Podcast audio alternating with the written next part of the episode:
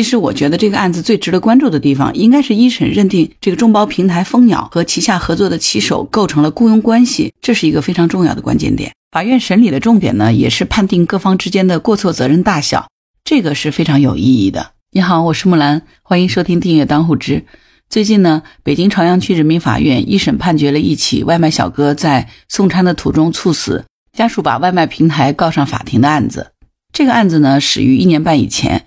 外卖员刘某某在送餐的途中突发疾病身亡，家属认为外卖平台未尽到必要的救助义务，于是将外卖平台告到了法院。去年的五月十九号凌晨零点四十三分到一点十六分，刘某某接了四单的配送服务，其中呢第一单显示配送成功了，后面三单都没有完成。在当日凌晨的六点钟呢，他被发现人倒在了马路边。经鉴定呢，其符合脑干出血导致中枢性呼吸循环功能障碍死亡。也就是说，外卖小哥凌晨接了四单，送了一单以后呢，其他三单没有完成，是因为他突发疾病去世了哈。啊，这的确是一个让人悲伤的故事啊。外卖小哥也的确很努力，但是意外就是这样的发生了哈。但是作为一种新的用工形态，劳动用工关系如何认定？法院一审判决是这样子的：劳务人员提供公司呢，承担百分之七十的责任。外卖平台运营方承担百分之二十的责任，刘某某自身呢承担百分之十的责任。外卖平台和雇佣公司共计赔偿刘某某家属一百五十万元，加上之前呢意外保险理赔了六十万元，死者家属共计获赔了两百一十七万元。我觉得这个案子的审判特别有意义，因为这个案子涉及的不只是外卖骑手，更是各个公司旗下的网红啊，还有寄生在各大公司的长期兼职所谓的个体户。那咱们也都知道哈。随着互联网加的兴起呢，所谓的网络主播、快递员、网约车司机等各种新兴的用工形态也就多起来了。但是呢，因为劳动关系、劳务关系、代理关系、加盟关系等等哈，各种各样的复杂的关系混杂在当中，所以在这个新业态下呢，作为劳动者的这个权益，可能往往是不能够得到有效的保障的。那这个判决呢，就给这些关系的认定呢，提出了一个非常好的借鉴哈。我为什么要这样说呢？你知道吗？这个案子是十一月十一号判决的，长春市中级人民法院呢就把这个案例放到了他们网站上法学园地的典型案例分区去了，所以也就是把这个案例作为了一个借鉴，都会参照这个案子的审理和判决。这个案子判决的消息一出来呢，就迅速的冲上了热搜。但是我看到各大新闻里面呢，通常是把什么深夜啊、猝死啊、一百五十万元的赔款呢、外卖小哥这一类的字眼放在了最显眼的位置。其实我觉得这个案子最值得关注的地方，应该是一审认定这个众包平台蜂鸟和旗下合作的骑手构成了雇佣关系，这是一个非常重要的关键点。法院审理的重点呢，也是判定各方之间的过错责任大小，这个是非常有意义的。在这个案子里面呢，一共有三方，分别是外卖员刘某某、外包平台蜂鸟公司，还有一个呢就是外卖运营平台饿了么。众包平台就是蜂鸟众包平台，众包平台本质上说呢，就是一个分包的平台，放单转单就是它的主业。理论上来说呢，蜂鸟就是一个卖消息的平台，你买卖做不做得成我不管，但是你现在嚷嚷着让我给你兜底，那我就坚决不乐意。那从这个蜂鸟的说辞上来看呢，他说他和某信息技术公司签订了外包服务合作协议，这个信息技术公司就是饿了么，也就是说外卖小哥和。外卖的这个订单呢，都是由饿了么来负责的，跟他没啥关系。在法庭审理的时候呢，蜂鸟平台就一再强调自己只是一个信息转述方，他也是受害者。真正需要负责的是躲在那个后面的信息技术公司，也就是饿了么。被拉下水的外卖平台饿了么，他也解释了，说他这个平台呢，也只是提供信息的。既然你蜂鸟是转包外卖消息，那其实饿了么也只是在转发消息，转发客户的外卖消息而已。它和蜂鸟之间没有什么本质的区别，只是向骑手和配送公司提供信息，并不负责骑手的招募和管理。就算有骑手的这个实时信息，但是也不能够帮助蜂鸟进行管理，所以这事儿跟他也没什么关系。这么一搞呢，好像这个骑手和外卖平台又隔着两层皮，也没有什么关系呢。那骑手到底是给谁打工呢？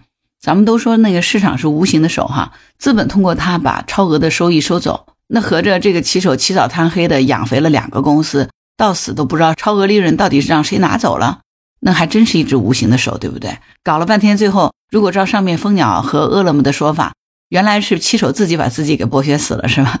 那法院是怎么看待这个问题呢？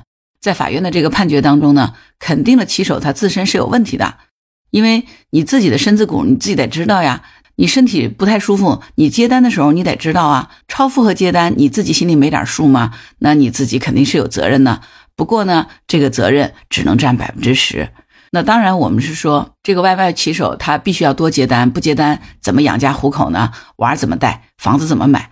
但是呢，不论怎么样，这个超负荷接单始终是不对的。也正是因为这个超负荷的接单，所以这个猝死的外卖员也是要承担责任的。但是呢，只占百分之十。那么主责是谁呢？呃，主责呢，法院就认定了，就是你这个蜂鸟公司要承担百分之七十的责任，平台的这个运营方公司，也就是饿了么，他承担百分之二十的责任。所以你看，苍天饶过谁呢？你休想全身而退。为什么法院要这么认定呢？因为虽然外卖平台提供了订单信息，但是呢，人员总得培训吧，规矩总得立吧。酬劳你得算计吧，税费你得处理吧，外卖员到底听命于谁，谁拿到了利润，这不是一目了然吗？在影视剧底线当中有类似的主播猝死的案例，是直播公司对于主播是具有日常管理、长期支付酬劳的这个事实特征的，因此呢，就认定直播公司和主播之间是存在着雇佣关系。所以朝阳区人民法院在这个案子里的审判的重点呢，也是在判定各方之间的这个过错责任大小。首先呢，他们认定蜂鸟平台和刘某某之间实际为雇佣关系。刘某某在配送的过程中发病死亡，其死亡与劳务活动存在着直接内在的联系。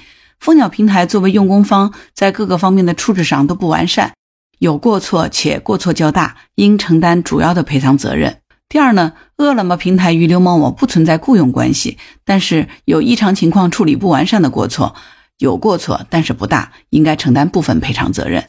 第三，刘某某自己没有尽到充分的注意义务，应当承担部分的赔偿责任。判决书里面呢是这样子写的：饿了么平台与刘某某并未签订合同，不对其进行劳务管理，不构成雇佣关系，不承担雇主责任。但其在异常情况处理上不完善，对刘某某死亡存在一定的过错，应当承担百分之二十的赔偿责任。蜂鸟平台和刘某某名为合作关系，实际属于雇佣关系。应当承担百分之七十的责任。在本案中，刘某某工作的时间为凌晨，且同时配送多单。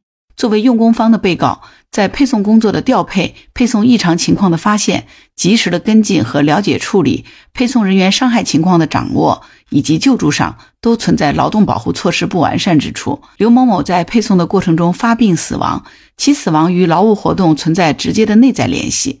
刘某某对于身体的情况和接单量应当有充分的注意义务，其自身也存在一定的过错，应该承担百分之十的责任。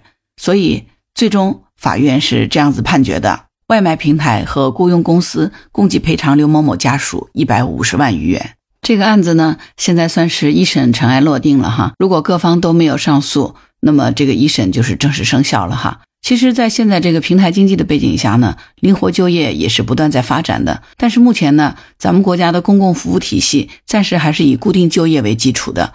当劳动的过程变得更加碎片化，人也变成多角色的劳动者，雇佣关系也不再固定的时候呢，管理方式其实也应该进行相应的改变，要去适应这种灵活化、碎片化和零散化的这个趋势。所以呢，就像这个案件的主审法官肖华林法官所表示的，为了更好的保护各方的合法权益，呃，明确大家的权利和义务，建议外卖平台要进一步梳理和完善经营模式。在配送业务外包的情况下呢，对业务单位要加强审核，从资质的要求啊、准入条件等等方面，提高劳务单位防范化解劳动风险和承担责任的能力。同时呢，也要建立和完善信息沟通的这个共享机制，要建立异常情况的这个信息跟踪啊。反馈和处置的机制，而劳务单位呢，要切实的加强用工的管理，建立符合法律要求的劳动或者劳务合同关系，履行用工的主体责任，完善劳动保护和保障。通过参加社会保险、商业保险的方式，分散用工的风险。而对于打工者、骑手来说，要增强自我劳动保护的意识，谨记安全知识，保持避免发生事故的这个警觉性。合理安排自己的工作时间和强度，所以不愧是法官哈，逻辑严谨，思维缜密。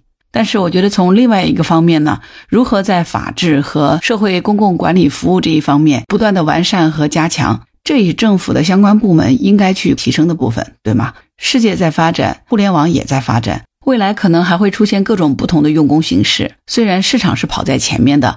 法律的制定和管理手段的规范总是相对的滞后，但是呢，总有逐步完善的这一天。所以，这就是开头我说的，这个案子其实有非常大的借鉴意义。相信这个案子对于保障诸如外卖小哥、主播、网约车司机等诸多从事平台经济以及长期挂靠在各大公司的临时用工人员，都是有非常大的意义的。他们的权益会受到合法的保障。